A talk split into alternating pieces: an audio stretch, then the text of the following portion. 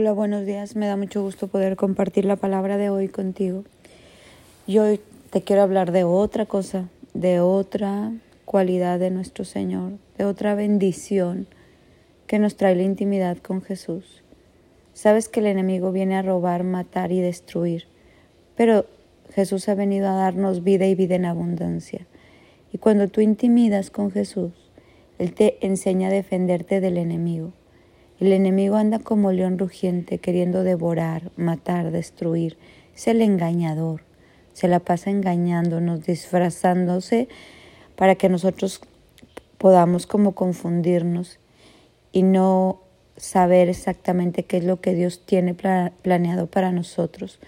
Nos engaña de mil maneras, nos ataca en nuestras áreas débiles, siempre anda buscando cómo distorsionar los caminos de Dios.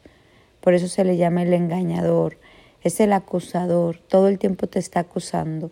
Ya viste lo que hizo, ya viste lo que dejó de hacer, ya viste que no ofrenda, ya viste que no diezma, ya viste que no paga sus impuestos, ya viste que miente, ya viste que tiene envidia, ya viste que está lleno de orgullo. Siempre se la pasa acusándonos.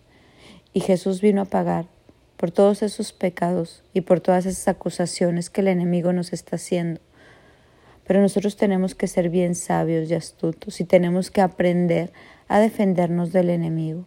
Tenemos que aprender a, ser fieles a Dios, a cumplir con la palabra, para que estas acusaciones no detengan las bendiciones que Dios tiene para nosotros y también para que nosotros podamos distinguir sus ataques para que nosotros podamos entender cuando Él quiere venir disfrazándose de ángel de luz y robarnos y distorsionar los planes y propósitos que Dios tiene para nosotros. Cuando tú intimidas con Jesús, Él te revela esas cosas grandes y ocultas que no conocías. Él te enseña a distinguir las artimañas del enemigo. Él te enseña a descubrir en ti mismo cuáles son esas pasiones tuyas que te hacen tropezar en el libro de Santiago nos explica un poco cómo, cómo es esto. Dice que, te quiero leer Santiago 1.13, dice que nadie al ser tentado diga, es Dios quien me tienta, porque Dios no puede ser tentado por el mal y tampoco tienta a nadie. Todo lo contrario, cada uno es tentado cuando de sus propios malos deseos lo arrastran y lo seducen. Luego, cuando el deseo ha concebido, engendra el pecado, y el pecado una vez que ha sido consumado, da a luz la muerte. Entonces, ¿qué hace el enemigo? Pues nos tienta en nuestras debilidades. Si a ti te da la debilidad por mentir, pues ahí va a estar como incitándote a mentir. Si a ti te da la debilidad por que tus ojos vean cosas equivocadas, pues ahí te tienta. Si a ti te da la debilidad de desobedecer la palabra, de ser rebelde, pues por ahí te tienta a cada quien le tienta en sus áreas débiles.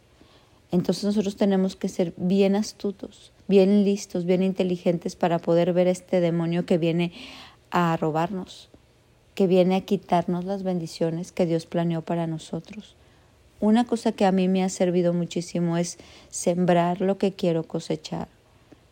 El enemigo como que me quiere evitar que yo haga lo bueno, que yo haga mi siembra y entonces como no siembro no cosecho.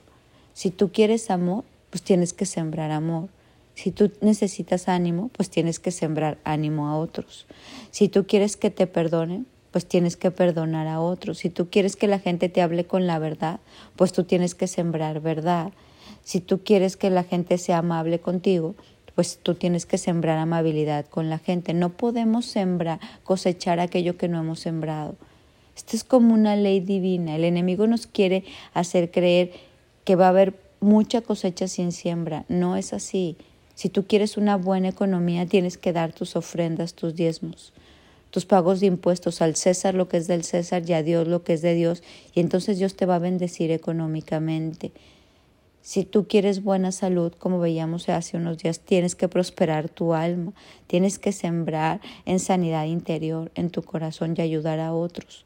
Si tú quieres que la gente te respete, tienes que sembrar respeto. Y así, todo aquello que tú quieres cosechar primero lo tenemos que sembrar.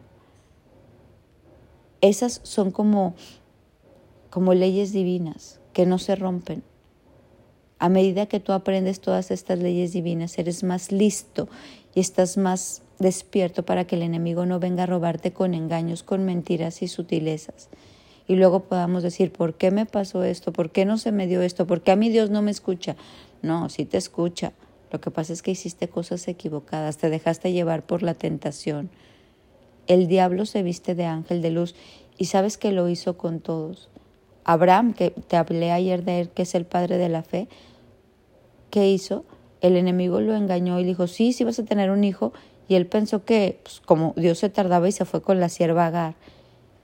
Y todos los ismaelitas hasta ahora, pues no traen tantas bendiciones a nuestra vida. Son todos esos moabitas, hititas, amonitas. O sea, la tribu de Ismael trajo mucha desgracia al pueblo de Dios, porque la bendición vino a través de Abraham, Isaac y Jacob, no a través de Abraham, Ismael. Ismael fue la tentación a su miedo de que no, las cosas no se llevaran a cabo como Dios le habría prometido.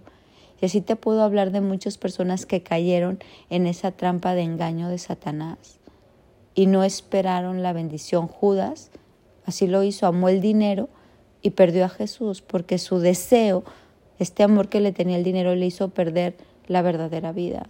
Y después se arrepintió el pobre, ¿no? Ya andaba aventando las monedas de regreso, pero su debilidad pues lo llevó a ser tropiezo para su propia vida. Saúl tropezó, Sansón, las mujeres fueron sus debilidades y esas mujeres lo hicieron terminar mal. Igual en Salomón, este hombre tan sabio, e inteligente, escribió los proverbios, un juez lleno de bendición, de autoridad. le pasó lo mismo, las mujeres acabaron con su vida al final, desviaron su corazón. Pedro, con ese temperamento, se dejó engañar, tuvo miedo y entonces negó a Jesús. Entonces hoy te quiero invitar en que tu tiempo íntimo con Jesús le digas, Señor, a ver, déjame ver qué es aquello que está impidiendo que las bendiciones lleguen a mi vida, qué es aquello que está haciendo el enemigo en mí que me desvía del camino. Déjame ver a este con colas y cuernos. Yo siempre le digo, déjame verlo como es. Y ayúdame a no caer en estas bajas pasiones, en estas debilidades que me hacen tropezar. Hoy te invito a decirle, Señor, déjame conocer al adversario y no solo déjame conocerlo, sino dame las herramientas para que para eliminarlo, para que no me siga engañando, para que no siga distorsionando los planes y propósitos que tú tienes para cada uno de nosotros.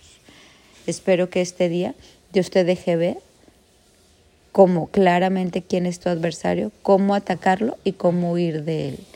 Que tengas un bendecido día.